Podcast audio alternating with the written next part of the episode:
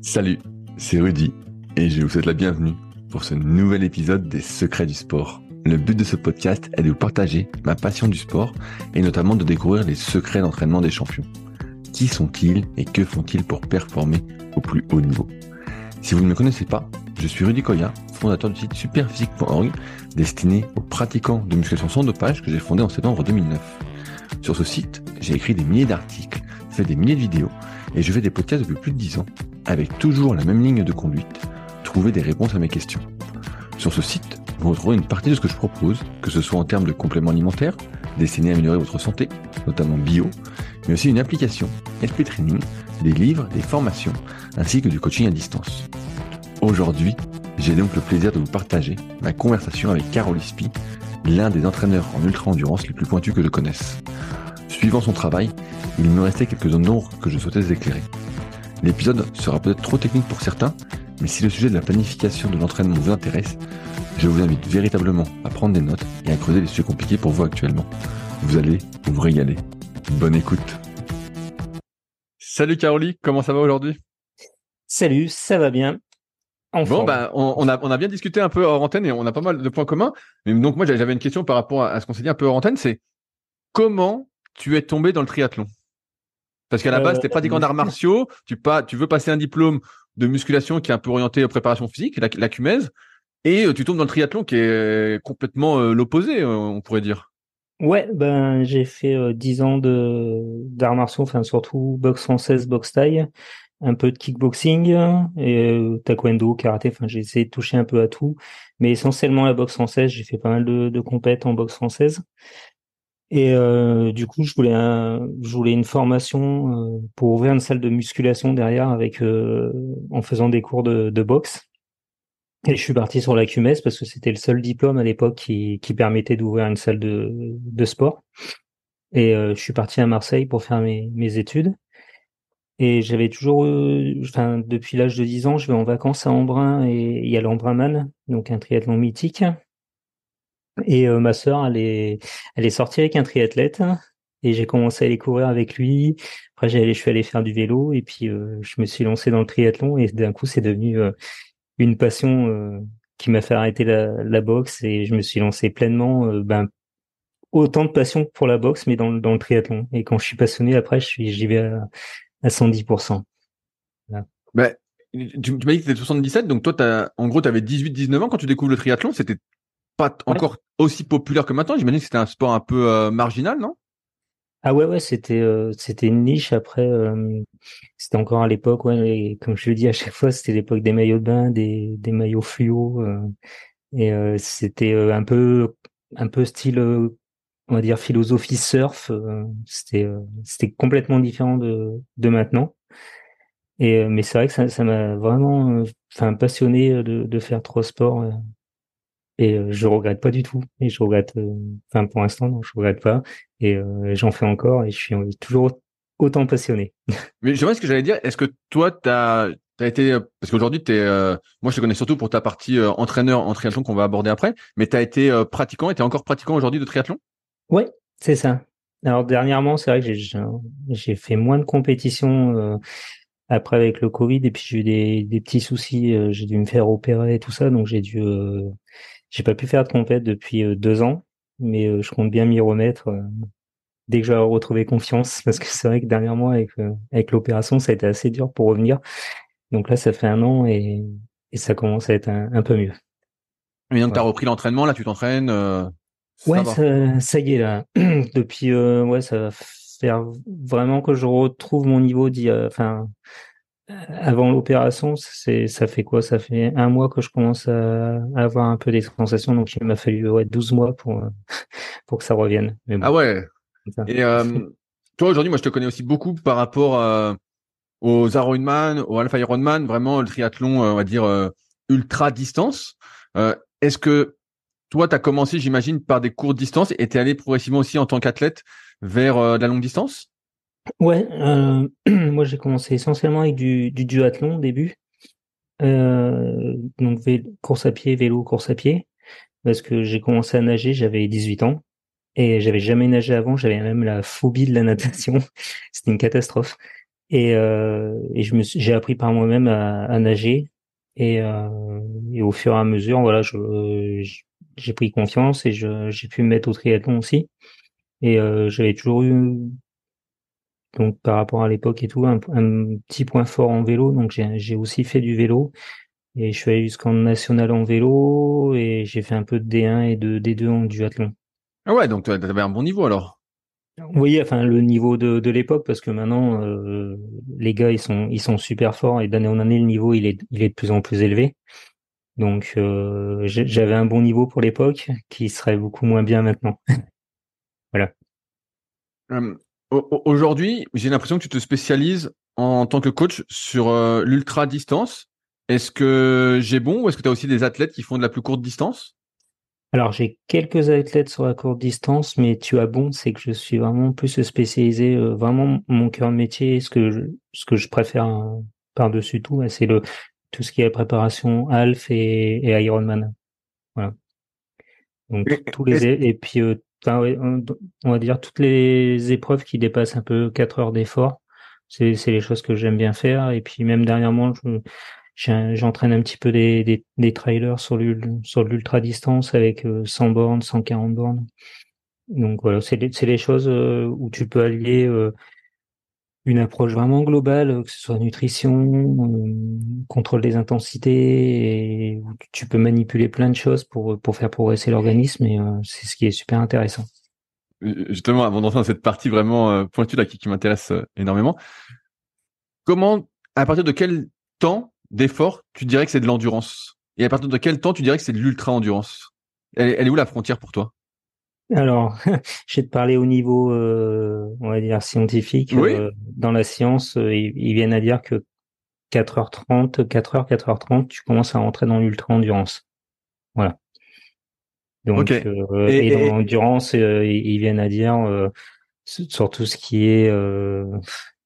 c'est un, peu compliqué, enfin, pour moi, le, terme endurance, parce que pour moi, il y a un peu de l'endurance de partout, mais même sur du même sur du, euh, du 100, du 200 mètres, tu, tu peux avoir une partie d'endurance pour euh, réussir à maintenir cette vitesse. Donc, c'est toujours assez, assez euh, compliqué à, à définir exactement ce, ce que c'est l'endurance. Enfin, je sais pas, je sais pas. Ouais, non, mais c'est pour ça que je te posais la question parce que j'ai du mm. mal aussi à, à, le définir dans le sens où moi je, fais beaucoup de kayak actuellement donc je lis tout ce qu'il y a sur le sujet et on mm. voit que sur un effort de 1000 mètres qui dure 3 minutes 30 3 minutes 40 et eh ben l'effort pour caricaturer, hein, on va en reparler après, mais à 70% aérobie et 30% anaérobie. Donc, tu es déjà sur un effort principalement euh, endurant, on va dire. Tu vois, et j'ai du mal mm. euh, à me. C'est pour ça que je te posais la question, voir comment toi tu voyais euh, la chose. Bah, quand tu vois les travaux, c'était Celtine, je crois, qui, qui le définissait vers trois minutes, où il y avait vraiment déjà une contribution, une forte contribution du système aérobie, quoi. Donc, bah, tu vois, c'est, enfin, après, voilà, c'est comme tout, mais je pense même, euh, tu sais, quand tu parles de 800 mètres, par exemple, en, athlétisme, hein, donc c'est des efforts qui sont sur 1 minute 40 et dedans, il y a de l'endurance parce que si tu fais le premier tour, euh, généralement, c'est un peu ça, c'est qu'ils font les premiers tours des fois à, fond. Après, il faut maintenir la vitesse et, et j'ai lu une étude qui montrait que finalement, même si tu as l'impression d'accélérer, la vitesse, elle, décroît même. Euh, ouais, ouais parce qu'au bout d'un moment, tu n'arrives pas à la maintenir. Donc euh, c'est des formes d'endurance si on, on réfléchit bien un peu comme tu dis en kayak. Et euh, moi je me suis pas mal intéressé aussi. Enfin j'aimais bien juste comme ça. J'en ai jamais fait, j'ai jamais eu d'athlète dedans, mais euh, l'aviron c'est aussi des. Je trouve que c'est une discipline qui est super intéressante où il y a pas mal d'études qui sortent sur ben, même sur la polarisation d'entraînement et tout. Et tu te rends compte que dedans il y a une grosse partie d'endurance quoi. Bien sûr, bien sûr. Bah, l'aviron sur des efforts de à peu près 6 minutes, 6 minutes 30 euh, sur le 2000 mètres, là, c'est. c'est ça. Pour voir la caisse, comme on dit, quoi. C'est ça. Euh, alors, tu, tu, parlais de données. Donc, euh, avant toute chose, je vais recommander à tous ceux qui nous écoutent et qui sont intéressés par tout ça de s'abonner à ta newsletter sur Substack. D'ailleurs, j'attends celle normalement qui était sur l'hypoxie. Je sais pas, tu dois être occupé en ce moment, mais euh... non, non. Alors, c'est c'est pas ça du tout. Euh... Ah, qu'est-ce qui se passe? Euh, Dernièrement, je, enfin, voilà, on, m'a envoyé des messages pour, pour m'avertir et il y a eu deux entraîneurs qui m'ont, qui ont fait du copier-coller de, de ma newsletter qui l'ont mis Ah bon? sur leur blog. Ouais. Ah merde. Et par exemple, il y a, il y a un article sur le lactate et un article sur le euh, et un article sur l'acclimatation à la chaleur. Euh, les mecs, ils ont pratiquement copié-collé le texte sans mettre, sans me demander, sans mettre mon euh, mon nom. Des fois même à la virgule près, c'est exactement le même texte. Et dessus, ils le signent avec leur nom. Et ça m'a profondément choqué, quoi. Et euh, c'est pour ça que d'un coup, j'ai complètement ralenti parce que je ne sais pas comment faire. Je, je Bah, t- un peu. Bah, moi qui suis sur le net. vol et ça, ça, Ouais, ça, ouais. me- ça me dégoûte, quoi. Je, franchement. Ouais, C'est- bah, hein, c'est pour ça que moi, moi, à l'époque, je sais pas si tu te souviens, je t'avais mis un message sur LinkedIn, je t'avais encouragé à écrire un livre. Donc, je m'étais dit que la newsletter était le sommaire du livre que tu faisais. Mais, Mm. euh, mais ouais, en fait, là, t'es un- moi qui ai des sites web, tout ça, c'était un peu, euh, t'es un peu roulé, quoi. En fait, là, tu peux, tu peux rien faire. Après, euh, là, c'est sur Substack. Après, tu peux filtrer. Je sais pas si sur Substack tu peux le faire, mais sur Patreon, par exemple, tu peux filtrer les gens qui s'abonnent, quoi. Tu peux euh, dire aux gens de t'écrire avant de s'abonner, discuter avec eux, voir qui c'est et donner l'accès ou pas, quoi. Leur Ah, laisser c'est la intéressant, ça. tu vois, je pense que tu peux laisser la possibilité de s'abonner. Euh, Ou pareil, tu sais pas, tu peux mettre en place un petit, un petit forum privé ou un truc, ou un, ou un Telegram, ou tu vois. Et euh, tu choisis les personnes qui vont dessus, quoi. Tu choisis. D'accord. euh, tu dis, toi, je c'est t'accepte, toi, je t'accepte pas. Et puis comme ça, après, ça te demande un peu plus de travail. Mais bon, euh, après, une fois que les gens sont là, je pense pas qu'ils se désabonnent vu le contenu que t'as mis. euh. Ouais, bah, c'est, enfin, là, c'est vrai que je, ouais, ça, ça m'a vraiment mis un coup. Je pensais pas que les gens pouvaient faire ça. Ouais, si, si, euh, ils sont capables de tout, tu sais bien. Ouais, mais de là, tu vois, euh, parce qu'il y en a un que j'ai contacté, il m'a dit, ah non, non, je, je savais même pas que vous écriviez des articles. Je fais, mais, euh, je fais là, les, les phrases, je fais, c'est, c'est les mêmes. Je fais, euh, même les virgules, ils sont placés au même endroit, les points au même endroit. Je fais, enfin, au bout d'un moment, enfin, faut, faut être sérieux, quoi. Il fait, ah non, mais ça doit être une, je sais plus comment il m'a sorti ça, une, Une euh, coïncidence. une coïncidence. Je fais non, mais c'est pas possible la coïncidence. Même dedans, il y a une phrase où, enfin, il y a que moi qui ai pu l'écrire, quoi. C'est, c'est, incroyable. hein. C'est, c'est incroyable. Les gens, ils sont une déception. Mais bon, c'est comme ça. Ouais, bah après regarde peut-être sur Patreon ou sur Telegram pour créer un canal privé et euh, Mm. tu dis aux gens qui sont intéressés de te contacter. Enfin, ils te contactent et puis comme ça tu vois qui c'est, tu regardes euh, trois minutes qui c'est et puis euh, tu dis oui non et puis voilà. hein. Ah bah, ouais. bah merci du conseil. Je vais, Ouais. je vais regarder. Ouais. Ouais, comme ça tu Mm. filtres parce que moi j'étais, je suis en attente euh, forcément, même si Oui. je les ai relus plusieurs fois tellement il y a, il y a de contenu. Euh, et donc ça me permet Merci. d'en- d'enchaîner sur euh, un peu euh, tout ce qui est data parce que j'ai interviewé pas mal de personnes sur ce podcast et beaucoup sont euh, pas anti-data, mais tu sais, c'est la mode un peu des data et euh, Mm. sont beaucoup sur la perception de l'effort et, et toi, t'es pas contre non plus. Euh, et donc, je vais commencer par les premières questions que je vais dérouler un peu dans l'ordre. Aujourd'hui, on parle beaucoup de zones d'entraînement, de seuil, de domaine d'intensité. Oui. Euh, il y a plusieurs façons de les déterminer, que ce soit en mesurant tes échanges gazeux, en utilisant le lactate, en utilisant le DFA alpha 1. Est-ce que toi, tu utilises encore ce système de zone, de domaine, de seuil, ou c'est un truc que tu as complètement zappé? Et si tu l'utilises encore, comment tu fais pour les déterminer? Qu'est-ce que tu trouves le plus euh, intéressant? Alors, euh, pour, les, athlètes, j'utilise le, les zones parce que les gens, ils ont besoin de, ils ont besoin de pourcentage d'intensité, de, de savoir qu'ils doivent euh, pédaler à 250 watts, euh, courir à 15 km heure. C'est, des, des choses qu'ils ont besoin de savoir, avoir des références et, euh, et même si des fois c'est, complexe parce que tu te rends compte que hum, il y a certains capteurs de, puissance, par exemple, là, j'ai eu le souci avec un athlète qui, à chaque fois, il a l'impression que sa séance qui est, qui est mal faite, du coup, il met des mauvaises notes sur sa séance, il est déçu, alors que c'est le capteur de puissance qui est mal réglé, et du coup, ça, occasionne euh, une fausse croyance sur, sa, enfin, ça détériore sa perception de, l'effort et euh, ça met un impact négatif sur, euh, sur sa séance. Donc, euh, ça c'était pour être en aparté sur, la difficulté des fois que peuvent avoir les gens en- quand on leur donne des zones et quand ils réussissent pas les séances. Moi perso, je j'utilise de moins en moins les zones parce que parce que l'organisme il, connaît pas les zones. Et euh, ce que tu, peux déterminer un jour, ça peut être différent le lendemain et, et comme on s'entraîne tous les jours, bah forcément les curseurs ils, changent. Et euh, il, faut avoir ce, suivi sur le long terme.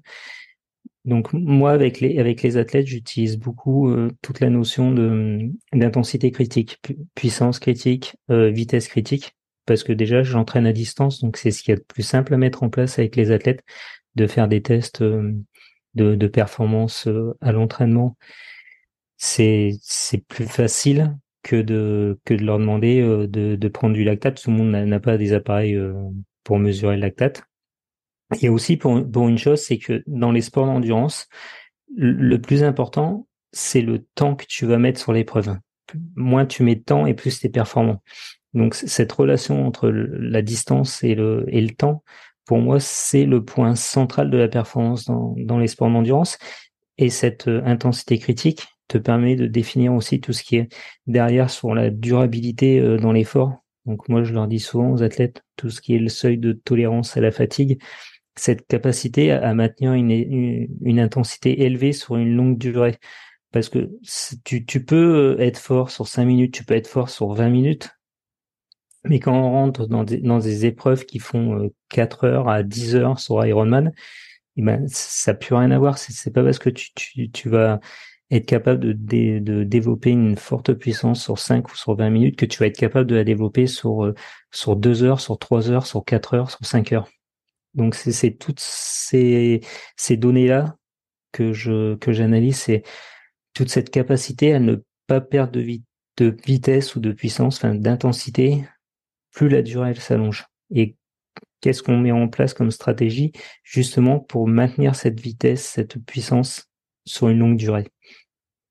Voilà. Comment, tu, comment tu euh, utilises donc cette puissance critique, vitesse critique pour déterminer euh, des zones? Parce que je vois bien l'entraînement que tu mets euh, au-dessus de ta puissance critique. Donc euh, j'écoute tous tes contenus. Donc je t'ai entendu euh, récemment sur Loop sur le triathlon où tu as fait un, super podcast.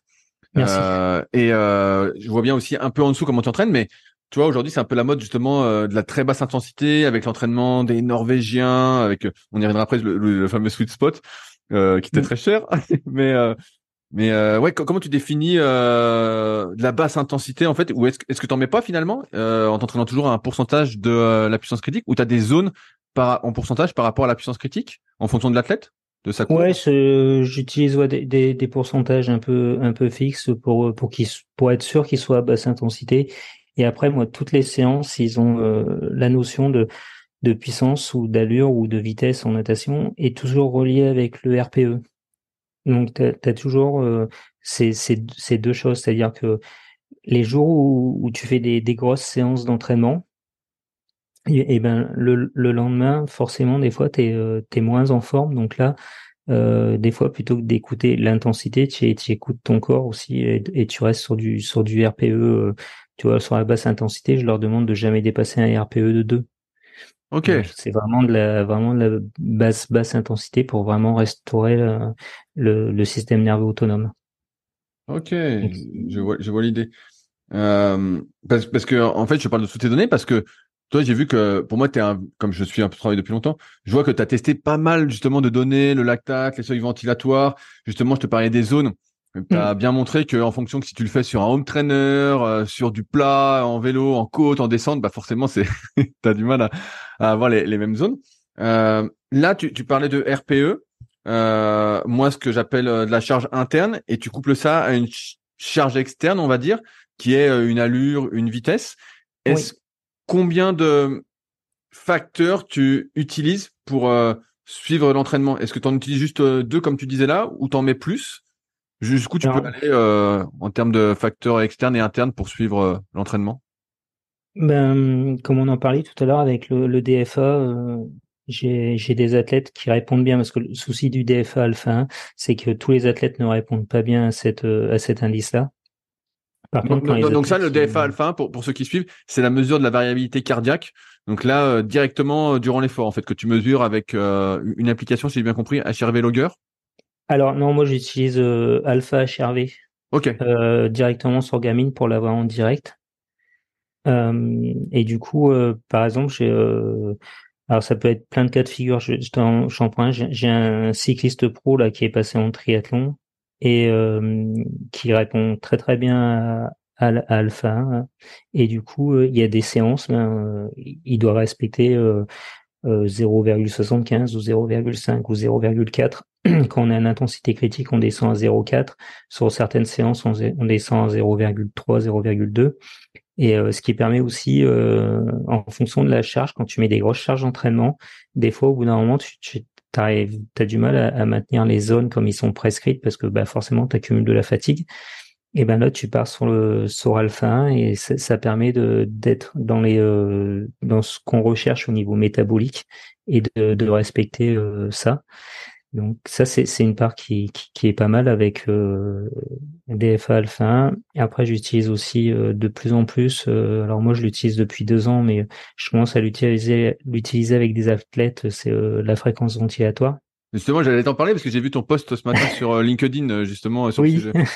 ouais, c'est bah, ça fait deux ans ouais, que j'utilise une une ceinture cardiaque qui est un peu spécifique, qui, qui, permet de, de mesurer ça. C'est laquelle que tu utilises? c'est Frontier X. Ok. Euh, ça a été développé en Angleterre. Et puis là, depuis quelques temps, euh, enfin, j'ai beaucoup discuté avec euh, Bruce Rogers là sur, sur Twitter, et euh, qui est spécialisé dans DFA et dans, dans cette mesure de aussi de la fréquence ventilatoire. Et euh, là, je prends avec les athlètes, c'est Move Sense. C'est une c'est une ceinture cardiaque un peu plus orientée sur le domaine médical et euh, qui, qui, permet d'avoir des bonnes données euh, parce que forcément bah, il faut des, des, ceintures cardiaques qui soient euh, qui sont vraiment sensibles tu tu peux pas le faire avec une ceinture cardiaque Garmin par exemple ça, enfin les données elles sont trop polluées et il faut il faut vraiment quelque chose qui qui soit fiable parce que de ce que j'avais j'avais compris sur le on va y revenir après sur les autres euh, données qu'on peut prendre. Mais sur le DLFA alpha 1, c'était justement très euh, influencé par la manière dont tu respirais. Ouais, ça, je sais qu'il qui s'est sorti sur les réseaux sociaux. C'est vraiment, c'est des fois, c'est toujours les choses qui, moi, c'est un peu les choses des fois qui ont le don de, va dire, de m'irriter un petit peu. C'est que hum, forcément, oui, on peut changer euh, DFA alpha 1 en, en, modifiant sa respiration. Sauf que quand tu demandes à un athlète d'aller faire des, des, des séances à haute intensité ou, ou sur, du, sur, du tempo euh, à allure euh, spécifique euh, Alf ou Ironman, eh ben ta, ta, fréquence respiratoire tu la contrôles pas parce qu'elle est naturelle. Donc ton ton DFA il, il est naturel aussi. Si c'est tu, tu, ne peux pas quand tu es sur des efforts on va dire euh, schématiquement euh, au-dessus du, du seuil du seuil 2, euh, seuil lactique 2, tu ne peux pas contrôler ta fréquence respiratoire. Ou alors si tu la contrôles forcément tu, tu vas diminuer ton intensité. Donc c'est une fausse enfin pour moi hein, après chacun le voit comme il, veut mais pour moi c'est une fausse remarque parce que tu l'influences parce que tu as envie de l'influencer mais si tu t'entraînes normalement tu l'influences pas et tu as la bonne réponse quoi. Est-ce que pour toi donc le, DFA euh, alpha 1 c'est plus précis pour calculer la, charge interne que euh, d'utiliser les lactates Pareil, les lactates, euh, je mets entre parenthèses, tu me corrigeras, mais c'est influencé par pas mal de facteurs, comment tu manges, si tu es en forme. Ouais. Tu as, fait un long article là-dessus justement sur Substack qui est, qui est super. ouais, et encore, j'ai le... pas tout mis. ouais, non, c'est pour toi plus précis le DFA 1 euh, selon les athlètes, oui. Après, là, je te dirais que la, la fréquence ventilatoire, c'est, ça sera encore plus précis. Euh, parce que du coup, elle répond vraiment bien. Justement, il y a, il y a, il y a eu des articles qui ont été, qui sont sortis dernièrement là-dessus, qui, qui, sont, qui sont intéressants. Mais euh, je, je sais, enfin après voilà, t'as as, plein plein plein de données. Le, souci après c'est de, de faire le, le, tri dans toutes les données que, que tu as et les celles qui celles qui sont pertinentes à utiliser et celles que tu peux utiliser. Et euh, c'est vrai que beaucoup, beaucoup de médiatisation sur le, le lactate, euh, que ce soit avec Inigo San Milan ou avec l'entraînement des Norvégiens. Donc euh, le lactate c'est bien, mais je pense qu'il faut savoir le, ben, il faut savoir l'utiliser. Et euh, moi j'ai, alors je crois que j'en ai parlé sur un podcast, mais j'ai fait un petit test. c'était il y, a, deux ou trois mois en arrière, parce que je voulais voir comment réagissait le, le lactate, parce que tu sais quand tu quand tu ne manges pas de glucides, le, la courbe elle est décalée sur la gauche malheureusement. Et, voilà. Et je voulais, je voulais voir justement parce que j'ai eu plusieurs athlètes moi qui sont passés en test, euh, des athlètes qui, qui avaient des, des, gros niveaux, mais du coup avec des charges d'entraînement assez élevées et où le lactate avait du mal à monter malgré euh, qu'on faisait des, des efforts euh, intenses. Et bah du coup, ouais, j'ai fait, j'ai fait le test où j'ai fait, j'ai pris une séance type que je fais tout le temps avec 7 km donc là, c'était à 95% de, de ma vitesse critique. Et je prends le lactate. Donc à chaque fois, moi, je, quand je fais des mesures comme ça, je le mesure trois fois pour être sûr que qu'il soit valable. Donc j'ai mangé normalement, j'ai fait mon, ma séance de course à pied isolée et là j'ai pris mon lactate, j'étais à 3,5, donc 3,5. Euh, quelques jours après, donc je refais la même séance, mais par contre le matin j'ai fait du vélo, je fais trois heures de vélo en low carb, je mange pas de glucides le, midi et je fais la séance de course à pied le soir sans, sans glucides. Et là j'étais à 1,5. Oh merde Même séance. Ah, t'étais plat plat quoi, t'as voilà. plus de carburant. Et euh, du coup, quelques jours après, je, je, refais donc une même séance, mais cette fois-ci en enchaînement, c'est-à-dire que je fais euh, une séance de vélo et j'enchaîne avec la course à pied. Et là, je suis sur du 90 grammes de glucides par heure. Et là, je monte à 5,5. Donc tout ça, tout ça pour dire que en manipulant la, nutrition, eh ben, euh, tu passes de 3,5 à 5 à 1,5 à 5,5 pour la même séance. Et, euh, et du coup, bah, tu te dis euh, que pour vraiment comprendre le lactate, il faut que ce soit hyper standardisé. Alors, un gars comme euh, comme Inigo San Milan, je, ne doute pas qu'il doit avoir, ils font ça en laboratoire et tout est standardisé, que ce soit même au niveau de la température qu'il y a dans les locaux, euh, le taux d'humidité et tout ça. Donc c'est vraiment reproductible et ça ils peuvent le regarder. Par contre, il y a, beaucoup de personnes. Enfin, moi je vois sur les quand je vois sur les réseaux euh, les, les, mecs qui font ça à l'extérieur, qui se piquent le doigt sans mettre de gants, sans, sans désinfecter, ou enfin, mais c'est euh, quand tu sais que le, le, lactate est hydrophobe, quand tu sais que ça réagit à la sueur, euh, enfin que tu peux polluer les données, enfin tu vois des choses, mais c'est du grand n'importe quoi. Et euh, pour moi, il faut toujours comparer des choses qui peuvent être comparables, et, et quand tu ne peux pas les comparer parce que c'est pas standardisé, ben il faut mieux prendre autre chose. En tout cas, je, le, je le vois comme ça. Donc, donc t'en es, es revenu alors du lactate bah, je, je l'utilise, euh, je l'utilise en fonction des, des circonstances. C'est-à-dire que moi, quand ils viennent euh, à la maison, qu'on fait des tests précis où on, on cherche à définir des, des zones et qu'on cherche à, voir, euh, à mettre en relation fréquence cardiaque lactate et, euh, et oxygénation musculaire, quand tu croises les données, après tu arrives à, à, cerner avec en fonction aussi de la, la puissance et de la vitesse critique. Donc tu, trouves des, choses qui sont intéressantes, voire même tu, tu utilises des alpha 1 si ça répond bien. Donc tu croises toutes les données, tu arrives à trouver des, choses pas mal. Par contre, à l'entraînement, enfin, c'est enfin pour moi c'est complètement inutile de le prendre à, chaque entraînement. Déjà, si tu as bien défini en amont tes, euh, zones métaboliques, hein, ça, ça sert à rien d'en prendre à tous les entraînements. Et puis c'est surtout c'est comment tu le fais à l'entraînement. Je sais pas si tu as déjà essayé de, de prendre du lactate par toi-même sur une non, essayé C'est, enfin, moi une fois j'ai essayé. Euh, alors je le fais tout seul quand je suis sur le tapis roulant à, à la maison, donc ça, ça, ça va, tu vois. Euh, tu arrives à te désinfecter, euh, tout ça, enfin, tout est nickel. Par contre, à l'extérieur, une fois, je l'ai pris avec moi pour aller faire du vélo, mais enfin, déjà d'une, il faut que tu t'arrêtes, il faut que tu t'arrêtes dans un ordre sécurisé, il faut que tu aies pris tout le matériel avec toi pour te désinfecter le, doigt, pour euh, mettre le, le, gant pour pas polluer les données et tout. Enfin, c'est c'est illusoire de, de faire ça. Et puis quand tu vois le, les, le coût que ça, enfin le, le, prix des, des bandelettes, des réactifs et tout, enfin tu peux pas faire ça sur chaque entraînement. Et surtout quand tu sais que quand tu regardes bien toutes ces données, enfin tu prends toutes les données qui existent, oxygénation, le, lactate, euh, même la fréquence respiratoire et tout, il y a une donnée qui est centrale qui, qui répond à toutes les autres. Et c'est une donnée, mais c'est super simple, c'est la fréquence cardiaque. La fréquence cardiaque, elle est en relation avec tout ça. Tu, peux prendre tous les graphiques, je sais pas quand, si tu as déjà fait des, tests et tout.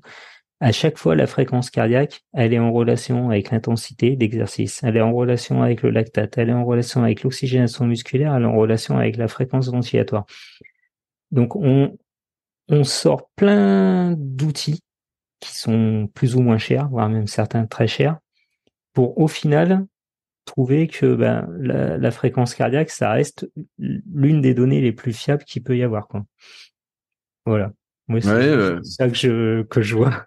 Et, euh, et surtout, Alors moi, sur l'entraînement à distance avec les athlètes, c'est la donnée qui est la plus simple à utiliser. Et puis si tu veux que ton entraînement il soit, il soit bien réalisé, il faut que ce soit simple et compréhensible par l'athlète. Quand tu commences à rentrer dans des systèmes qui sont trop complexes, bah, au bout d'un moment, tu les utilises plus et, et euh, c'est pas possible. Tu vois, c'est comme euh, par exemple si tu prends la HRV, quand tu quand il y avait les tests euh, avec les tilt tests où il fallait euh, rester allongé pendant 7 minutes, de te mettre debout pendant X minutes et après tu analysais les ah, les ondes et tout ça. Enfin, et, et au final, là, quand tu utilises des applications, tu restes une minute, mais tu le fais tous les jours.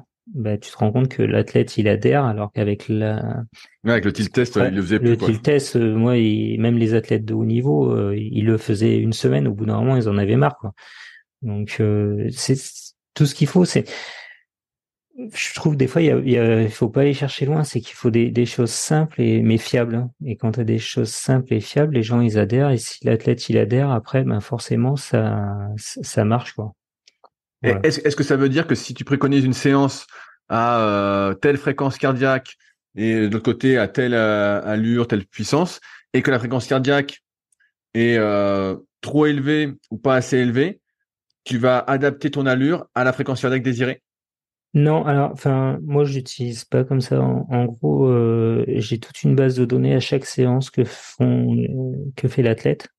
Euh, je, prends les données euh, de puissance ou de vitesse, d'allure, que je mets dans une base avec la durée de l'effort, et je prends la fréquence cardiaque. Je, je, prends souvent de la fréquence cardiaque moyenne sur une durée, et après, je la, je la suis. en gros, sur chaque séance. Et quand, quand il commence à y avoir une baisse de fréquence cardiaque ou une hausse de fréquence cardiaque, après, je, j'adapte en fonction de ça. Ok, donc tu, fais après. Euh, et tu fais ça si ça se fait sur une, deux, trois, plus de séances? À partir de combien de temps t'adaptes? Euh, ben, J'adapte des fois. Euh, alors, cette approche-là, c'est plus du, des fois du, comme on dit, du day to day. Donc, c'est vraiment sur du jour après jour. Ah ouais, ok. Mm.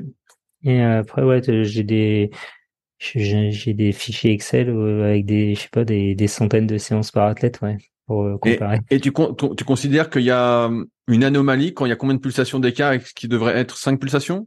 Non, 3. Ah, 3 Ah ouais, c'est rien du tout alors. Ah ouais. Là, à partir de 3, je fais, je fais attention, je regarde bien. Après, c'est toujours aussi en relation avec la, la HRV le matin. Et euh, après, bon, il, faut, il faut aussi mettre en relation avec la, euh, avec la chaleur, comme en ce moment, c'est vrai que ça réagit différemment. Mais après, une fois que tu as acclimaté, ça revient à la normale. Donc voilà, c'est un peu, euh, je, prends un peu toutes les données parce que je prends aussi dedans, je prends euh, DFA alpha pour ceux que ça répond bien, je prends le, la fréquence respiratoire, euh, je prends le torque sur le pour le vélo. Enfin, j'essaye de, de de tout mélanger et de de prendre euh, sur les les efforts qui sont euh, identiques. C'est-à-dire, je ne vais pas comparer un, footing à basse intensité avec euh, de la basse intensité qui a été réalisée pendant une séance. Donc c'est vraiment euh, des, des corrélations. je vois. Donc en, fait, tu as, une courbe avec plusieurs facteurs pour chaque athlète qui a une mm. courbe d'effort et en fait qui est hyper individualisée avec toutes les données de chaque séance. Ouais, c'est ça. Comme ça, au moins tu vois. Tu as vraiment, as vraiment le, le profil de l'athlète complet. Quoi. Mm. Ouais, comme ça tu vois s'il progresse, s'il se fatigue. Euh, tu, tu vois sa durabilité dans l'effort. Il y a des choses qui des fois qui sont qui sont marrantes à voir euh, en fonction de si la tête. Je, je te donne euh, du style il fait des intervalles de 5 minutes ou il fait des intervalles de 20 minutes. Par exemple, si tu fais 12 fois 5 minutes, donc ça te fait une heure d'effort à, haute intensité, ou tu fais tu fais 3 fois 20 minutes, ça te fait une heure. Donc au final, tu as une heure dans les deux dans les deux cas. Mais tu te rends compte que ben, euh, sur la séance, euh, sur les 20 minutes, euh, ben, les athlètes qui ont un, qui n'ont pas une bonne durabilité dans l'effort, ils vont avoir une, plus grosse baisse sur les 20 minutes que ce qu'ils avaient sur les 5 minutes, alors que c'est au final la durée, l'accumulation globale de à haute intensité est identique. Donc, mais, après, quand, c'est comme ça, tu fais passer l'athlète en 12 fois 5 minutes et progressivement, tu vas peut-être faire 10 fois 6 minutes, euh, je sais pas, 9 fois 7 minutes, progressivement pour l'amener à 3 fois 20 dans ce cas-là. Non, bah après, ça, ça dépend. C'est plus sur le de, de réussir à voir dans la séance parce que souvent, il y a des athlètes qui partent, ils partent souvent trop vite et après ils ralentissent. Et souvent, je demande aux athlètes d'essayer d'inverser le, le processus, c'est-à-dire des fois partir un peu moins fort, avec une intensité moins élevée, mais d'y aller progressivement pour être, pour établir leur l'intensité la plus élevée sur la fin de la séance. Alors c'est pas évident hein, sur les premières fois à, faire, mais après quand tu t'entraînes, tu te rends compte que, que tu arrives de plus en plus à faire des choses comme ça et euh, même mentalement pour euh, pour préparer une compétition, c'est euh, c'est c'est vraiment intéressant. Ça, ça permet de d'avoir ressenti ce, ce travail en fatigue et d'arriver à le reproduire quand tu es fatigué en compétition. Donc c'est c'est tout des voilà, c'est tous des axes euh, qui sont toujours euh, importants à mettre en place et à, à, connaître avec les avec les athlètes. Tout à l'heure, tu as dit que tous les athlètes euh, réagissaient pas bien euh, au DFA alpha 1. Qu'est-ce qui fait que ça fonctionne pas pour certains? Euh, c'est les, au niveau des ondes cardiaques. Hein. J'en avais discuté avec euh, Bruce Rogers et euh, il me disait quoi, bah, même tu as des euh, t'as possibilité chez certains athlètes qui répondent un peu moins bien, tu décales l'émetteur cardiaque sur, la gauche, tu vas améliorer les données. Après, tu as Enfin, j'avais pas mal discuté avec celui qui a créé le, les applications dessus. Du coup, tu peux aussi améliorer sur le, le temps d'acquisition et tout. Mais euh, tu as, des gens ouais, qui, qui, qui euh, au niveau de bah, tout le complexe QRST, qui qui il a pas les mêmes puissances d'onde et, et, du coup, euh, mais c'est même pas c'est même pas par rapport au niveau de l'athlète. Euh, il y a des athlètes qui sont très forts, ça répond pas bien. Des athlètes qui sont moins moins performants et ça répond super bien c'est vraiment ces, ces questions d'ondes qui, qui sont importantes. Et, euh, et ce qui est marrant, c'est qu'il y a chez des personnes euh, qui, qui répondent pas bien, c'est que des fois, ça peut carrément aller à l'inverse. C'est-à-dire ah. c'est complètement euh, ouais inversé. C'est-à-dire que quand ils sont à haute intensité, le, le DFA euh, il monte à 1 ou à 5 et quand ils sont à basse intensité, il descend à 0,5. C'est euh, c'est assez euh, c'est assez drôle à voir des fois. Tu parlais tout à l'heure aussi de la, fréquence respiratoire. Tu, travailles dessus depuis un, petit moment. Tu cherches à, faire quoi avec cette fréquence respiratoire? Est-ce que tu fais un, travail euh, en ce moment? Bah, euh, il y a mon, pote Sean qui met pas mal de, trucs dessus. Euh, moi, je fais quelques tests, mais pour l'instant, qui sont pas très concluants à, part l'échauffement. Est-ce que tu veux chercher à diminuer la fréquence respiratoire pour un même effort? Ah non, non, non. alors, plusieurs choses. Euh, déjà, tu t'arrives avec la fréquence car la fréquence respiratoire à délimiter des, euh, arrives à délimiter des, euh, des domaines d'intensité.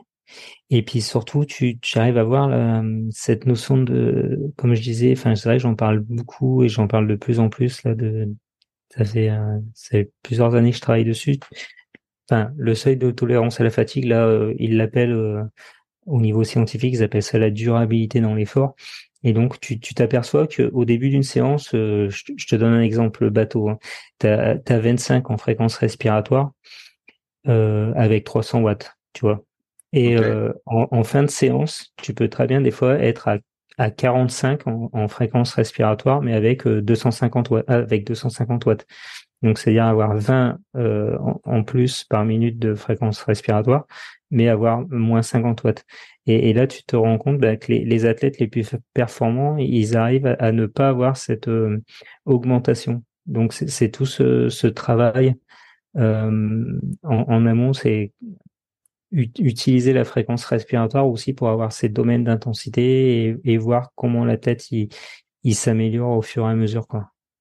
Et, donc pour ça, tu fais du travail justement avec tout ce qui est euh, Aerofit ou euh, Brief Better ou non, même pas. du tout. Non. Ok, donc tu ne cherches pas à, entraîner, les muscles respiratoires Non, euh non. Je, l'avais fait un moment. Euh... Et t'as vu des résultats ou pas avec ça? C'est la question que je me pose. Bah, j'ai arrêté. Si ça peut répondre à ta question. ok. J'en ai fait beaucoup. J'avais, je l'ai même fait personnellement. J'avais acheté le, tous les appareils et tout. Et puis au final, euh... enfin, T'as pas été convaincu, euh, t'as pas vu de différence? Bah, Personnellement, j'ai pas été convaincu. Avec les athlètes que j'ai entraînés, j'ai pas été convaincu. Alors peut-être que je l'ai mal utilisé. Hmm, je pense pas, mais euh, c'est possible. Donc, euh, Enfin, ouais, non, ça ne ça m'a pas convaincu. Je, pense qu'il y a, y a certainement d'autres entraînements où tu perds moins de temps, euh, qui sont mieux à faire. Hein. Après, voilà, ça, tout dépend aussi. Alors peut-être qu'un jour, euh, je, je réessayerai, puis ça va marcher, puis je le, je le referai parce que il y a jamais rien de figé. Donc c'est ça qui est bien dans l'entraînement. Il faut savoir euh, évoluer, puis réessayer, même si ça n'a pas fonctionné, quoi. Mmh. La, puissance critique, tu la détermines avec euh, deux ou trois tests, en général compris entre euh, 3 et 20 minutes. Euh, Est-ce que ce que tu trouves ensuite, ça correspond euh, au SV2 ou au SL2 J'ai cru comprendre que c'était pas forcément le cas. Ah non, non, non. Est-ce que, que, tu arrives à me dire pourquoi? Ah bah parce que la, la, puissance ou la vitesse critique est au-dessus de, du seuil lactique 2. C'est au-dessus. ok. et, c'est au-dessus un 10 à 15%. Ok, 10 à 15% en moyenne alors. Ouais, ouais, ouais. Ouais, la, la, on va dire les, la puissance critique, c'est vraiment c'est une intensité que tu peux maintenir allez, entre 45 minutes et une heure. Sur, euh, sur le seuil lactique, par exemple, tu vois, les, marathoniens, ils sont SL2 sur, euh, sur un marathon de 2h10, quoi. Ok. Ouais. Ok, ok, ouais, C'est vraiment ces deux données, euh, ces deux données différentes. Mais, et, et, donc, forcément, c'est pour ça que je te posé la question de déterminer ces zones, ces seuils, ces domaines, en fonction de si tu prends la puissance critique ou euh, ton SL2, euh, bah, tu fais pas les mêmes zones, en fait. Ouais, c'est ça. Bah après, quand tu Ouais, enfin, j'invite tout le monde à lire tous les travaux qui sont sur la, la puissance et la vitesse critique. Ils sont, enfin, il y a énormément de travaux. Hein, c'est vachement prolifique là-dedans. Euh, moi, je, je l'utilise depuis euh, depuis 2012, je crois, la, la puissance critique. Euh, et c'est vraiment un domaine intéressant. Il y a des personnes comme Andrew Jones, euh, Skiba, Burnley qui, qui qui font des travaux qui sont qui sont vraiment, enfin assez élevé et qui, qui, qui montre vraiment tout ce qui, toute la manière dont il faut utiliser cette, cet indice et, et même ils viennent à dire que c'est le Gödel standard. Et, et là, tu as, même des scientifiques comme euh, Sprague, Léo euh, et Paul Logar qui, qui, qui ont même sorti, je sais pas si tu as vu un article, là, je crois il est paru l'été dernier, en disant qu'il fallait arrêter d'utiliser le VO2 max et qu'il fallait utiliser la, la, puissance ou la vitesse critique pour les articles scientifiques parce que le VO2 max ça ne, ça ne c'était pas euh, la meilleure des données utilisées dans les sports d'endurance. Par contre, l'intensité critique, c'était vraiment quelque chose de très fiable et très robuste. Comment tu fais? Parce que tu vois, ce que tu fais, je dis, je dis un truc, tu fais un test de 5 minutes, un test de 20 minutes chaque athlète va avoir une différence euh, entre les deux différente. Donc euh, peut-être de 10% entre les deux, de 15%, de 20%. Et donc forcément, ça va donner des zones vraiment différentes. Tu mm. vois Donc comment tu appliques un pourcentage ensuite, comme tu m'as dit tout à l'heure, à la puissance critique pour déterminer qu'il est euh, à basse intensité ou qu'il est à haute intensité, vu qu'en fait c'est vraiment différent en fonction de l'individu, si je comprends bien. Ouais, bah après tu euh, alors moi, j'utilise pas que que de tests. Hein. C'est même des fois les, les oh, athlètes. Euh, ok, t'en, utilises combien? T'en utilises combien alors? Euh, Voilà, on va enlever tout ce qui est contexte, euh, home trainer, plat et, et monté. Euh, j'en utilise euh, 4 à 5. Ah ouais. par exemple pour du vélo plat. Voilà. En, en gros, dedans il y a 5, 20 minutes, il y a une heure T'as le, j'ai j'utilise aussi un 20 minutes, mais après avoir fait 3 heures de tempo. Euh, voilà, il y a, y a plusieurs tests qui, qui permettent de voir justement parce que ton, ton 5 et ton 20 minutes hein, et du coup ton calcul de puissance critique qui est en relation avec le 5 et le 20 minutes, et eh ben euh, après 3 heures d'effort, c'est plus du tout la même chose. Ouais, j'allais dire, c'est pas très spécifique à, à l'endurance. Ben justement, c'est euh, c'est ce qui est vraiment intéressant, c'est que du coup après tu peux vraiment voir moi, euh, là comme ça par exemple les meilleurs que j'ai dans dans mon groupe, hein, par exemple le, cycliste euh, pro qui enfin qui était ex cycliste pro qui maintenant s'est mis sur longue distance et ben entre son 20 minutes isolé et son 20 minutes après avoir fait 3 heures de tempo, il est à il perd 1%. De ah, il perd rien. Il perd, il perd rien. Alors que les athlètes les moins performants, il y en a, ils perdent 10%, tu vois. Ah ouais, là, tu prends une claque. Ah, là, Et du coup, après, bah, ça fait que bah, quand sur le travail à basse intensité, tu, tu peux leur préconiser ce qu'il ce qu'il faut, euh, sur quelle zone il faut aller plutôt, tu vois. Enfin, du coup, comme tu as plein, au bout d'un moment, après, c'est, euh, tu utilises plus vraiment que le 5 et le 20 minutes, c'est que tu utilises la palette, euh, la palette globale hein. et euh, toute la relation, c'est-à-dire toute ta relation que tu as entre l'intensité et le temps, qui est vraiment propre à chaque personne. Et, donc par, rapport, à ça, tu arrives à individualiser justement ce qui manque le plus mmh. à l'athlète et à l'orienter sur sa propre répartition. Tu sais, à un moment, bah, c'était la mode de l'entraînement euh, polarisé. Ouais. Euh, toi, tu as fait un, super article sur la, justement la polarisation inversée à faire euh, à faire l'hiver. Mais, mais là, avec ce que je comprends, là, tu individualises vraiment par rapport à ça. Donc, quelqu'un qui aurait justement pas de peps du tout, mais plutôt de la durabilité, la polarisation inversée, ça marcherait du tonnerre pour lui, quoi. Alors là, pour pour rien te cacher, je n'utilise plus du tout de méthode, que ce soit polarisée ou, ou pyramidale ou ou seuil ou tout ce qui existe. Seuil, voilà, j'utilise euh, euh ce que l'athlète a besoin pour euh, pour être le plus performant possible euh, sur l'objectif qu'il a choisi. Parce que tu, tu te rends compte qu'après un modèle, ça reste un modèle. Et c'est vrai qu'on a mis vachement en avant la, la polarisation euh, en, en, montrant que bah, les meilleurs athlètes, ils s'entraînaient comme ça. Bon, déjà, d'une, on n'est pas tous athlètes professionnels, parce que pour faire euh, de la polarisation d'entraînement, il faut, il faut vraiment beaucoup d'heures d'entraînement. Et, euh, et de deux, ils ont pas mis, ils ont pas montré, euh, ben, t'en as peut-être deux, trois qui réussissent, mais combien font ce même entraînement, mais que ça marche pas du tout, tu vois? Bah, un paquet, un je suis bien au courant de ça, mais voilà. ça la, méthode chinoise, mais euh... oui, bah tu vois, voilà, donc après, euh, c'est pour ça, on met en avant une méthode. Euh, bah, par exemple, l'entraînement de Pogachar, on le met en avant parce qu'il a gagné le Tour de France. Et puis là, d'un coup, il fait deuxième. Et les gens, ils s'y intéressent. Moi, on va regarder la méthode de Vingegaard. Et puis, euh, bah, du coup, il y a les Norvégiens en triathlon qui sont performants. Du coup, on regarde leur méthode. Sauf que bah il y en a plein d'autres en ce moment qui arrivent à avoir leur niveau, qui mais bah, c'est d'autres méthodes. Et au final, bah il n'y a pas vraiment de, il n'y a pas qu'une méthode qui est qui est vraie. Il y a, il y a plein de choses. Euh, c'est des approches différentes parce que je parlerai même pas de méthode parce que tu, peux tu peux pas dire que tu qu'un entraîneur il crée une méthode parce que enfin si tu es assez humble hein, tu, tu peux pas t'octroyer la création d'une méthode. Enfin, en tout cas, moi, je le vois comme ça. Ah ouais, parce que toi, en fait, comme tu suis euh, plein, plein de, comment, de données entre guillemets, mm. tu arrives à, savoir pour chaque athlète quand c'est le moment de ralentir, de lever un peu le pied, ou si tu peux continuer à accélérer, quoi. Ouais, bah tu vois, souvent je parle beaucoup de aussi de Yannick Matojisek qui. Bien, bien sûr, bien sûr, qui est très actif en ce moment sur les réseaux euh, pour mon, ça. plaisir. c'est ça. Et, Yannick, à chaque fois, je rigole parce que euh, donc il est, policier euh, euh, en vie professionnelle. Hein, il travaille de nuit, donc tous les jours, il travaille de 17h à 1h du matin, 16h à 1h du matin.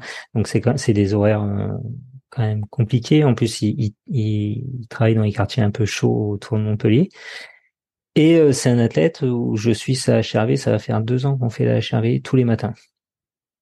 Et euh, il est pratiquement tout le temps dans le vert. Les seules fois où il est, il est passé dans du orange ou du rouge, c'est quand il a eu le Covid ou quand il a, il a eu la grippe. Et euh, c'est là que tu vois quand, selon les athlètes, il y en a à qui tu, tu peux mettre des grosses charges, et puis il y en a à qui tu, tu peux pas, quoi. Et, euh, et c'est tout ce suivi, que ce soit la HRV le matin, le comment tu te sens, le wellness, le la réponse cardiaque à l'effort. Enfin, pour moi, la réponse cardiaque à l'effort, c'est vraiment le point central pour euh, pour adapter les entraînements. Mais quand tu suis tout ça, tu arrives à avoir euh, à adapter l'entraînement en fonction de l'athlète. Alors c'est c'est pas c'est pas c'est pas euh, la méthode Carol c'est c'est utiliser une approche qui a été validée au niveau scientifique. tu vois, la réponse cardiaque à, à l'effort, ça a été vraiment discuté par euh, je me rappelle plus son nom. euh, euh, Lambert, voilà. Euh, c'est euh, Lambert, c'est Lambert qui ont qui, qui ont vraiment beaucoup travaillé là-dessus. Après, il y a eu les travaux aussi euh, avec Yann Lemeur qui, qui, les avait utilisés à l'INSEP. Et voilà, enfin, tu, tu prends des données parce que tu, tu les essayes et tu vois que ça marche.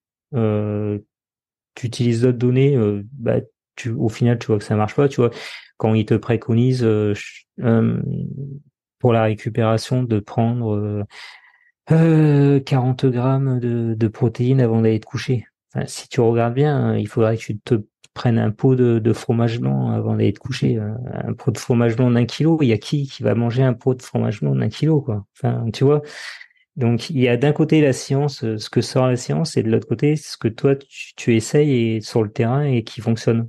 Euh, et c'est avoir cette approche sur les deux, une approche globale, et puis euh, regarder ce qui marche, ce qui marche pas, et utiliser ce qui ce qui marche pour les pour les athlètes.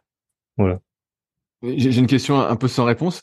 C'est quoi un athlète équilibré sur ces différents tests euh, C'est quoi la, la, courbe de l'athlète euh, équilibré? C'est quelqu'un qui entre le 5 et le 20 minutes, il perd quoi? Il perd 5%. Entre son 5 minutes et son 1 heure, il perd X%. Et est-ce que il y a une moyenne que tu as pu faire avec toutes les données que tu as Ouais, moi j'avais fait ben avant j'avais créé euh, voilà, j'utilise la puissance et la vitesse critique depuis comme je t'ai dit tout à l'heure depuis 2012.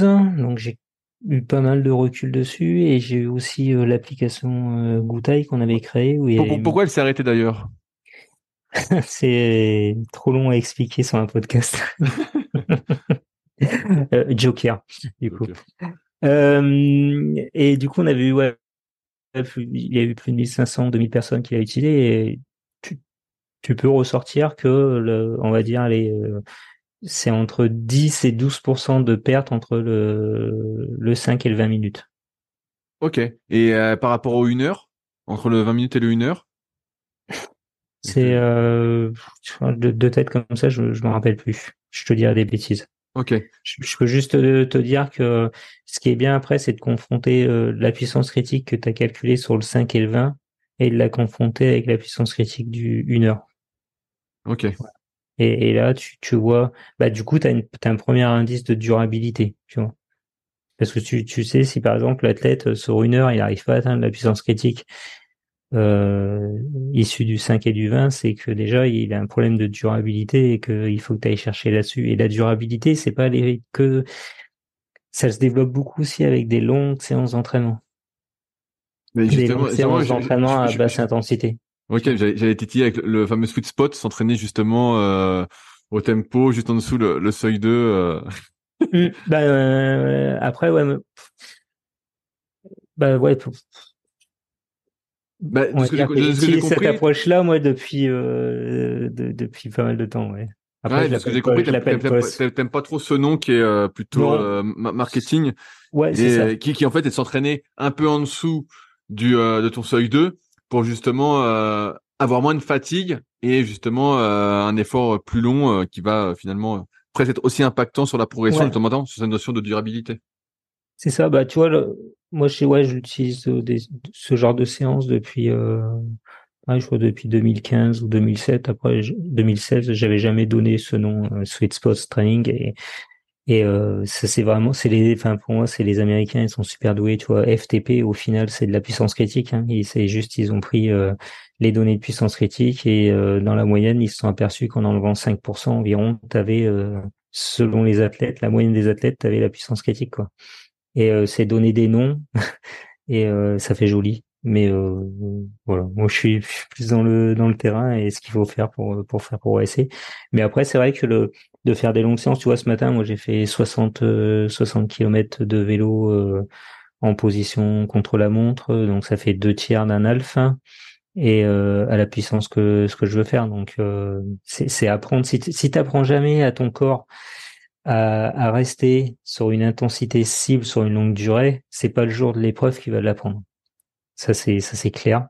Et que ce soit sur euh, là je te dis sur un alf, mais sur un Ironman c'est pareil. C'est si tu lui fais jamais faire euh, à l'entraînement euh, même 180 km et apprendre à, maintenir un tempo dans une position que tu vas garder pendant 5 heures sur l'effort, bah c'est pas le jour de la compétition qui va le faire.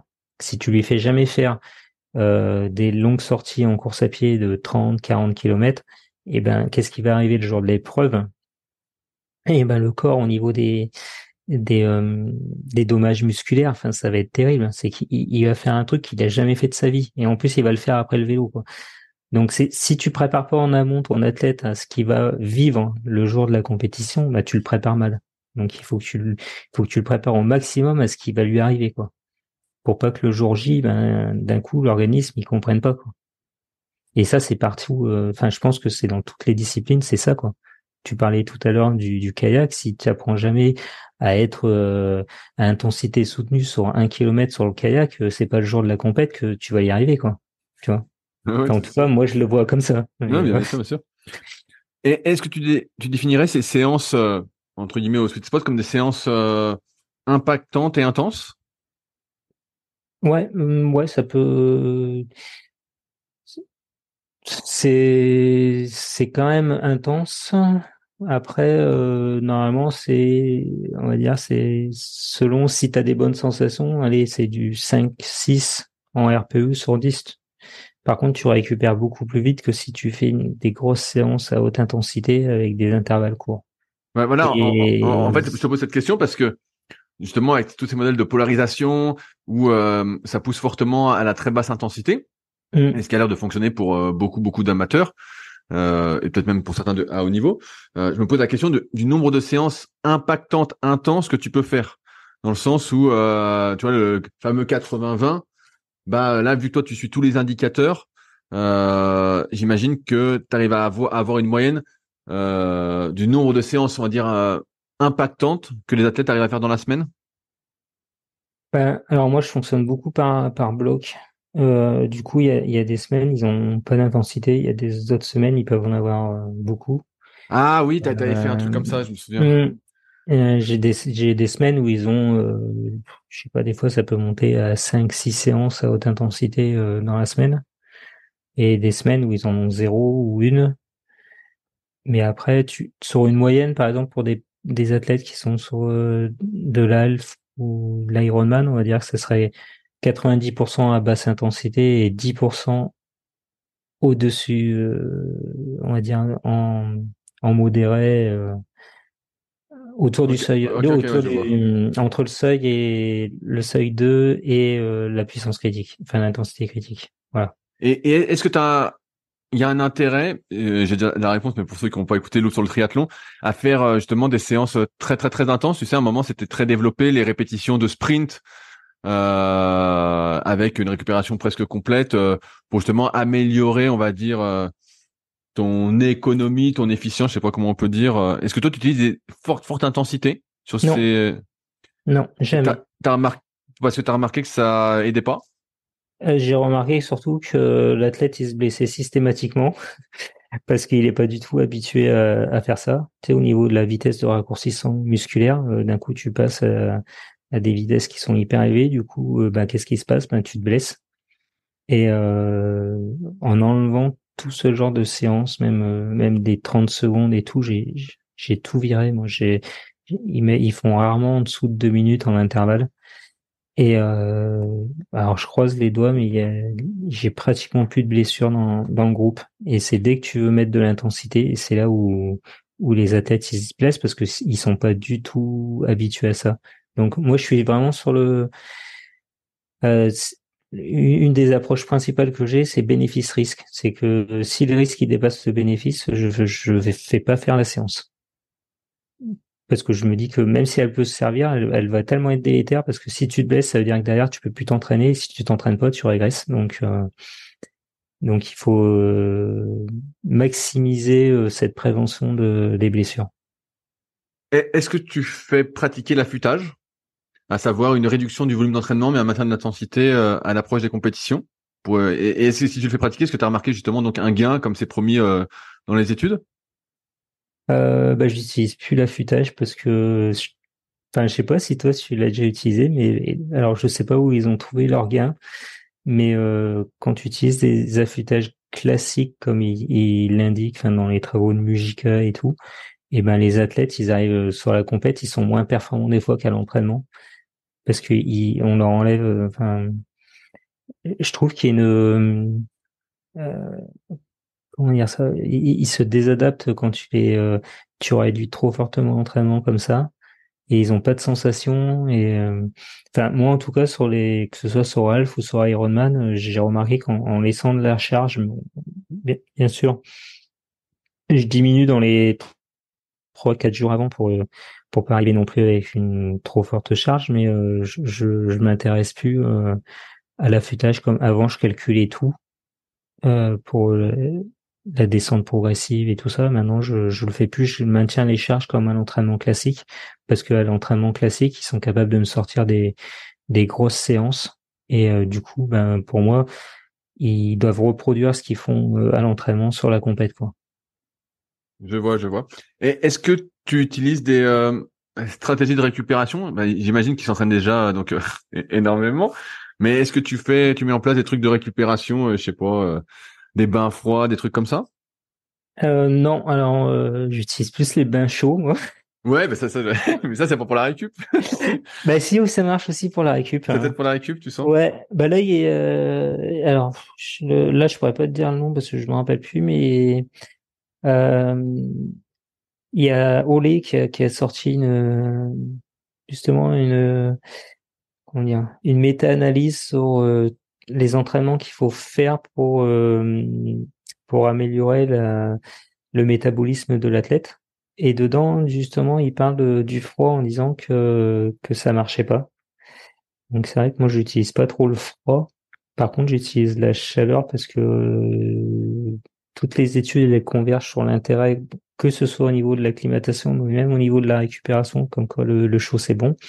Et après, moi, sur ce que j'utilise beaucoup pour la récup, c'est euh, la nutrition. Ça, le, c'est du, ils ont des, des gros dosages de, de glucides à prendre euh, après les séances ou entre les séances. Enfin, c'est, enfin non, je fais une périodisation nutritionnelle. Donc, en fonction de, en fonction de la séance, ils ont euh, tel ou tel dosage de, de glucides à prendre après l'effort.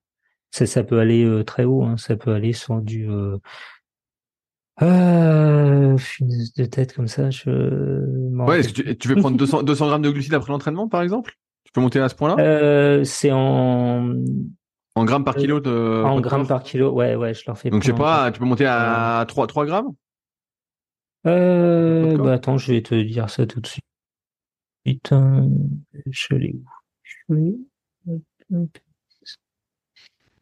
Euh, ils sont euh, 5 à 7 grammes par kilo. Et euh... Juste après la séance? Ouais. Oh putain, mais c'est énorme. Ouais. Alors comment, comment ils alors comment ils font? Parce que je sais qu'il y a la mode un peu de, de, de l'entraînement de l'intestin pour euh, je vous mais là 5 à 7 grammes c'est euh, tu vois s'il fait allez 60 kilos faut qu'ils prennent 300 grammes de glucides juste après? Ouais on, bah on c'est comme je dis en fonction de ce que tu fais il y a, par exemple sur des séances en des séances à basse intensité en low carb. Après la séance, on prend des fois on prend rien, euh, pas d'apport en glucides. Et, et, sur des grosses journées d'entraînement, des euh, comme je leur rappelle euh, les big training day, ils prennent un un gramme par kilo, mais pas par heure pendant quatre heures. Ok.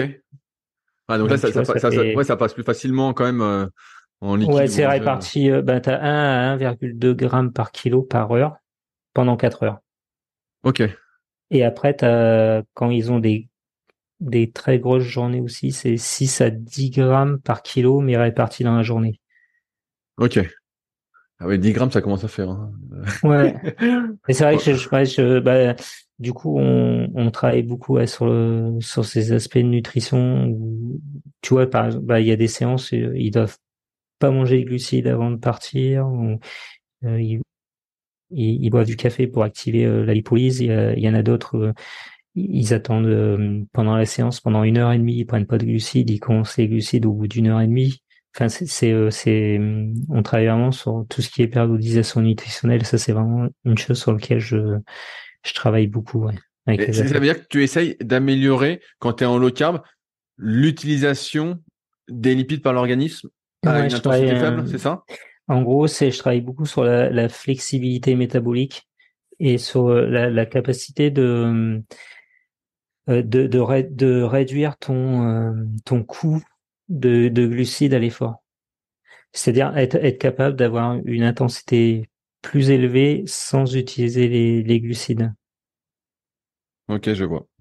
Et, euh, et ça, ben ouais, ça c'est, euh, enfin moi c'est chaque séance d'entraînement, euh, chaque séance d'entraînement, elle est, euh, elle a des indications nutritionnelles. C'est c'est c'est la, enfin c'est la base parce que si si tu veux améliorer euh, ton système énergétique, c'est la nutrition, c'est c'est ce qui a mieux. Alors attention, hein, je suis pas je suis pas nutritionniste. Moi, je leur donne pas ce qu'ils doivent manger tous les jours moi, je les oriente sur euh, le, la quantité de glucides euh, qu'ils ont à prendre avant, pendant, après la séance. Et après, je travaille beaucoup avec une nutritionniste qui leur élabore les, les repas, qui, euh, qui discute avec eux. Chacun, chacun son métier. moi, je suis vraiment sur la stratégie vraiment à l'effort, c'est-à-dire aussi, par exemple, bah, le matin, euh, de surtout prendre des, du fructose aussi pour euh, remplir le glycogène hépatique, euh, faire attention au glycogène musculaire. Enfin, c'est tous ces aspects-là. Mais je suis pas, je, vais pas faire un régime pour quelqu'un qui veut perdre du poids. Enfin voilà, je, je suis pas nutritionniste. Voilà. Est-ce que c'était déjà arrivé avec les données tout ça de mettre quelqu'un au repos complet sans entraînement? De te dire, euh, bah là, là, il est complètement cramé, euh, je le mets au repos complet. De trouver un intérêt justement à faire du repos complet? Non, ça m'est jamais. Enfin, si sur deux jours. Je sais pas si on peut faire ça. Ouais, non, mais c'est ma question parce que tu sais, souvent on peut lire à droite à gauche un, peu. Pour moi, ce qui sont des, conneries, le, les bienfaits du repos complet, tout ça. Moi, je, remarque pas du tout. ah non, de moins bah, en moins, de moins en moins à mesure que je vieillis en plus. Donc, mm. je voulais savoir si toi, tu avais des indications précises. où tu disais, bah là, il est cramé, repos complet, ça va l'aider à récupérer. Alors, je, j'avais lu pas mal des travaux où ils, indiquaient que par exemple quand tu fais 48 heures de 48 heures sans t'entraîner, tu commences à avoir une fonte musculaire. Donc déjà, tu vois, c'est pas c'est pas top. Et euh, je dépasse jamais les deux jours. Et après, euh, il y a eu quand même beaucoup, beaucoup, beaucoup de travaux, enfin notamment Seller et tout, qui ont montré tout l'intérêt justement quand tu as une euh, dérégulation du système nerveux autonome, donc quand tu es fatigué, et ben de faire de la basse intensité justement, ça permet de le rééquilibrer. Donc euh, pour moi, enfin je suis un peu comme toi, je je préconiserais pas de de repos. Quoi. Et Après il y, a d'autres il y a d'autres choses, enfin il y, a des choses que tu que tu peux prendre qui sont autorisées, qui permettent de de pallier euh, sur sur la fatigue et d'améliorer la au niveau de la cellule musculaire son adaptation. Voilà. Est-ce que tu peux donner des exemples? Ouais, le, enfin, t'as le, le stimol. Enfin, moi, j'utilise beaucoup avec les athlètes. Et euh, ouais, c'est que c'est c'est c'est euh, c'est totalement autorisé. Hein, c'est pas du c'est pas du dopage. Et euh, c'est quelque chose qui qui permet à la cellule musculaire de de s'adapter, de justement de c'est un c'est un anti-asthénique chez les personnes âgées. Ok. Donc ça ça marche ça marche plutôt bien quoi. Est-ce que tu fais faire du euh, renforcement musculaire? Tu sais, il y a aussi un peu ce, débat sur euh, l'endurance, l'ultra-endurance. Euh. moi, j'ai du mal à, voir extérieurement comment, avec autant d'entraînement, tu mets du renforcement musculaire en place. Est-ce que toi, tu mets ça en place? Bah, je suis comme toi, tu vois. Le, enfin, pour moi, une séance de, de renforcement, elle ne doit pas remplacer une séance d'endurance. Elle doit venir en complément, mais pas la remplacer. Alors euh, là, je te parle de séances en force euh, force max, hein, comme il préconise. Hein. Euh, c'est hyper compliqué à mettre en place chez les athlètes amateurs. Et tu peux le mettre en place chez les athlètes professionnels, mais il faut vraiment qu'ils aient le temps et que qu'ils puissent aller à la salle et tout. Et après, pour l'avoir utilisé pas mal avec des athlètes et tout, j'ai j'ai pas vu il y a rien qui, qui m'a montré que c'était mieux que d'aller faire des longues sorties d'entraînement. Ouais, j'allais dire, les études semblent montrer de ce qu'on peut voir un peu partout que mm. euh, grâce à une petite séance de renfort, tu cours comme un lapin après. Ouais, euh, ouais, mais t'as vu en plus, quand tu prends l'étude de Ronestad, là, il, il vient dire c'est il faut que tu fasses deux séances par semaine et si tu arrêtes ta séance, tu perds tous les gains euh, directement. Quoi. Donc c'est-à-dire qu'il faut que tu le fasses toute l'année.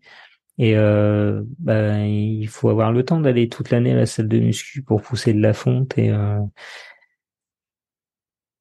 moi, je, je suis, je suis pas, je l'avais utilisé. Et puis des fois, il faut faire attention parce que moi, je l'avais utilisé chez des athlètes. Le... Il y avait deux athlètes, ils avaient pris énormément en muscle et pourtant on faisait vraiment de la force max. Hein, mais, euh...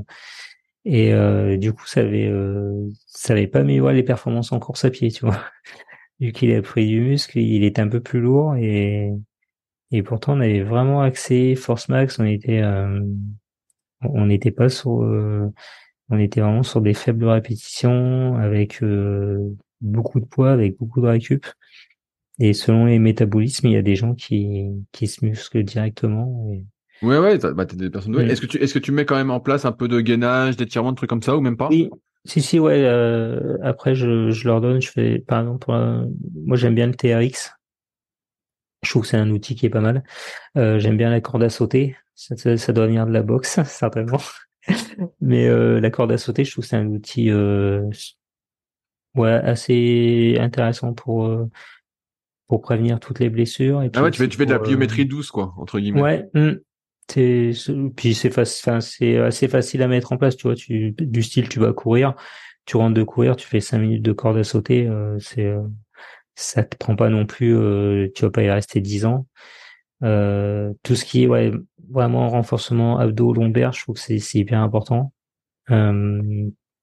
Voilà surtout pour les personnes des fois ben, quand ils ont des soucis de pubalgie ou des choses comme ça c'est vrai que tu vois que c'est important quand même d'avoir un bon renforcement de toute la sangle abdominale et, et le dos. Et je travaille aussi beaucoup avec euh, avec Mackenzie.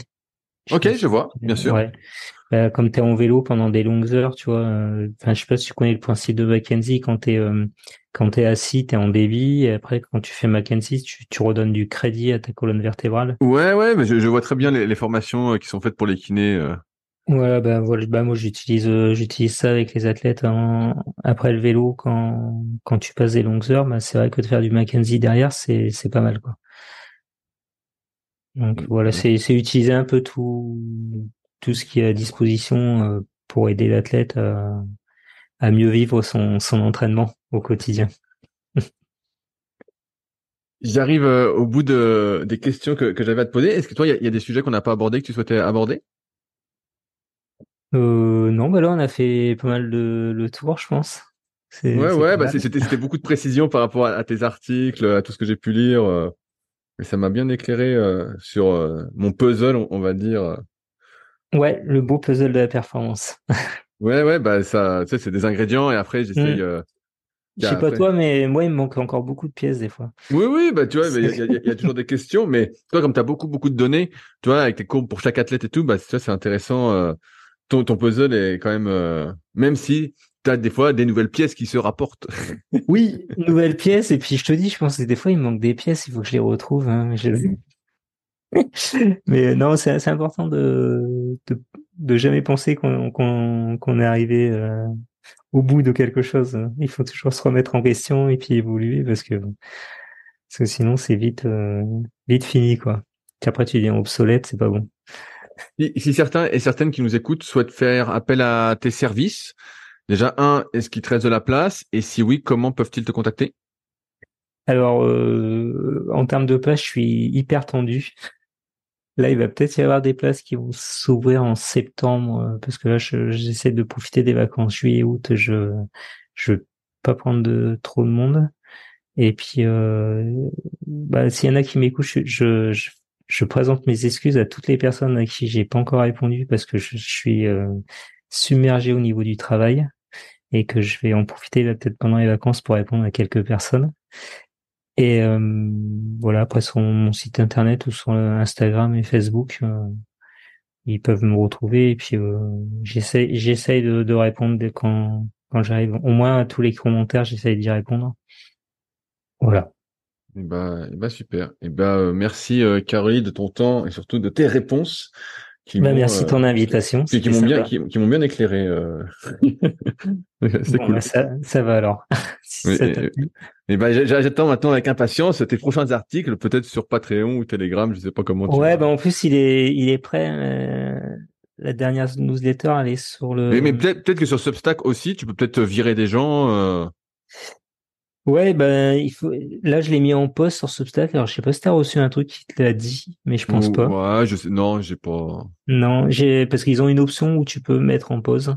Donc j'avais mis en pause, mais je crois que les parce qu'il y a des gens qui m'ont contacté, donc je pense qu'il y a personne qui a reçu le, le, le message pour dire que c'était mis en pause.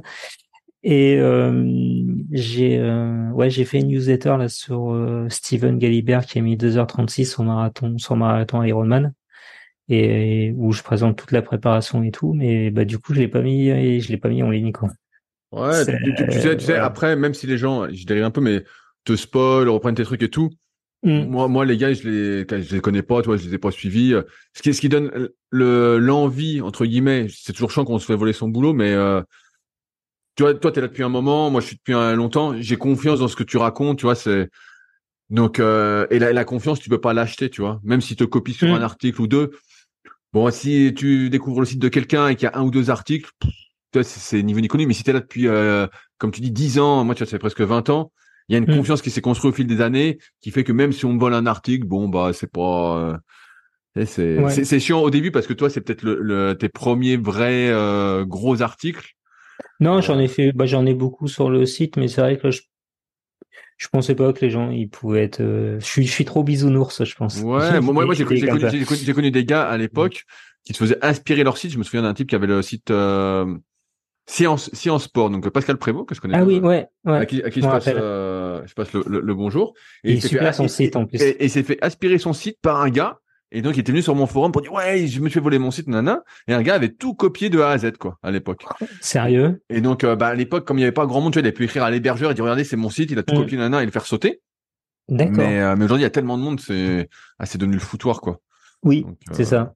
Mais c'est vrai que ce site était vraiment très bien. Ah ouais, ouais mais il est, il est, il est toujours, Ah, moi, ça m'a, ça Ah ouais, il, est super, et Pascal est toujours, de ce que je peux voir à la pointe, toujours en train de faire des recherches. Mm. oui, bah c'est une personne moi qui m'a vraiment inspiré aussi. Euh. Ah ouais, bah c'est un des premiers à faire un site vraiment mm. euh, orienté physio qui était vraiment euh, hyper intéressant. Et pourtant, je lis pas beaucoup de, de français, tu vois. je, je, je, suis plutôt axé sur les écrits anglo-saxons, mais ouais, ça, ça fait partie des, des Français qui m'ont qui m'ont inspiré, comme comme Véronique Billa ou Georges Cazorla. Ouais, bah, je, je vois, je vois tout à fait. Après, euh, voilà, au, pire, tu peux écrire à l'hébergeur si tu trouves l'hébergeur, mais sinon, au pire, euh, car, bah, je vais écrire au, au mec, hein, mais. Euh... Ouais, ils s'en foutent. Ouais, voilà. ouais, bah après, regarde comment tu peux faire. tu peux faire aussi. Bah, bah, je vais regarder ce que tu m'as dit là. Ouais, ouais, je pense, je pense que tu peux, tu peux filtrer aussi sur ce stack. Hein. Tu dois pouvoir filtrer, dire lui je le veux plus, lui je le veux plus. Mm. Ah bah déjà, je sais deux personnes que je vais pouvoir enlever alors. Bah ouais, ouais, voilà, t'as leur nom, donc tu, tu les dégages tout de suite. Hein. Ouais, ah, je vais regarder ouais, s'il y a cette option. Et puis je pense que tu peux contacter aussi les gens qui sont abonnés à Substack. Tu dois avoir leur email et leur envoyer un email mm. directement ou faire juste une newsletter en plus là-dessus en disant voilà j'ai été piraté nanana. Voilà, euh, mettre les choses au clair et puis euh, sympathiquement et puis, puis voilà. Ouais, bah je pensais ouais de le faire là, pendant les, les vacances. Ouais, tu un, un truc. Et écrire un truc euh, simple. Voilà, tu dis ce qui s'est passé et puis voilà pourquoi il y a une pause et voilà tu vas reprendre et voilà tu es à l'affût. Si ça arrive une deuxième fois, bah il y aura plus de newsletter et puis c'est tout point. Mm. Bah c'est arrivé deux fois quoi du coup tu vois. Ouais. si ça arrive une troisième fois, du coup. On dit jamais 203. Bah après, sinon il te reste euh, le format formation payante. Donc là où tu fais, tu fais en vidéo. Donc là, euh, tu fais plus un article, tu fais un article, mais tu le fais en slide, tu sais, comme beaucoup font en mm. formation. Tu mets ton article et tu le commentes dans un coin de l'écran. Donc euh, voilà, ça te prend pas beaucoup plus de travail. Tu vois, tu pourrais faire ça sur les newsletters sur Substack. Hein. Au lieu que ce soit un gros blabla, tu as ton texte et puis tu le fais défiler sur ton écran et puis tu, tu racontes en même temps. Mm. Et là, là c'est difficilement copiable. Hein. Mm. Ah tu sais, tu peux toujours tout copier. Ouais, mais là, faut prendre la vidéo, faut la... enfin bon, là, c'est pas pareil. Hein, là, ouais, bah, plus rien ne m'étonne, non. bon, en tout, cas, j'attends euh, avec plaisir euh, tes prochains écrits et contenus. Ben merci, euh, c'est gentil. Et ben sur ce, salut à, tous et à la prochaine. À bientôt. Ciao. Si vous êtes encore là, c'est que l'épisode vous a plu. Dans ce cas, je vous invite grandement à m'aider à faire grandir ce podcast en mettant une note de 5 étoiles et un commentaire d'encouragement sur l'application de podcast où vous l'écoutez et plus particulièrement sur l'application podcast d'Apple. Cela m'aidera d'autant plus à accueillir les meilleurs athlètes et spécialistes français de l'entraînement grâce à la crédibilité que vous me donnerez. En attendant, bon entraînement et à la semaine prochaine.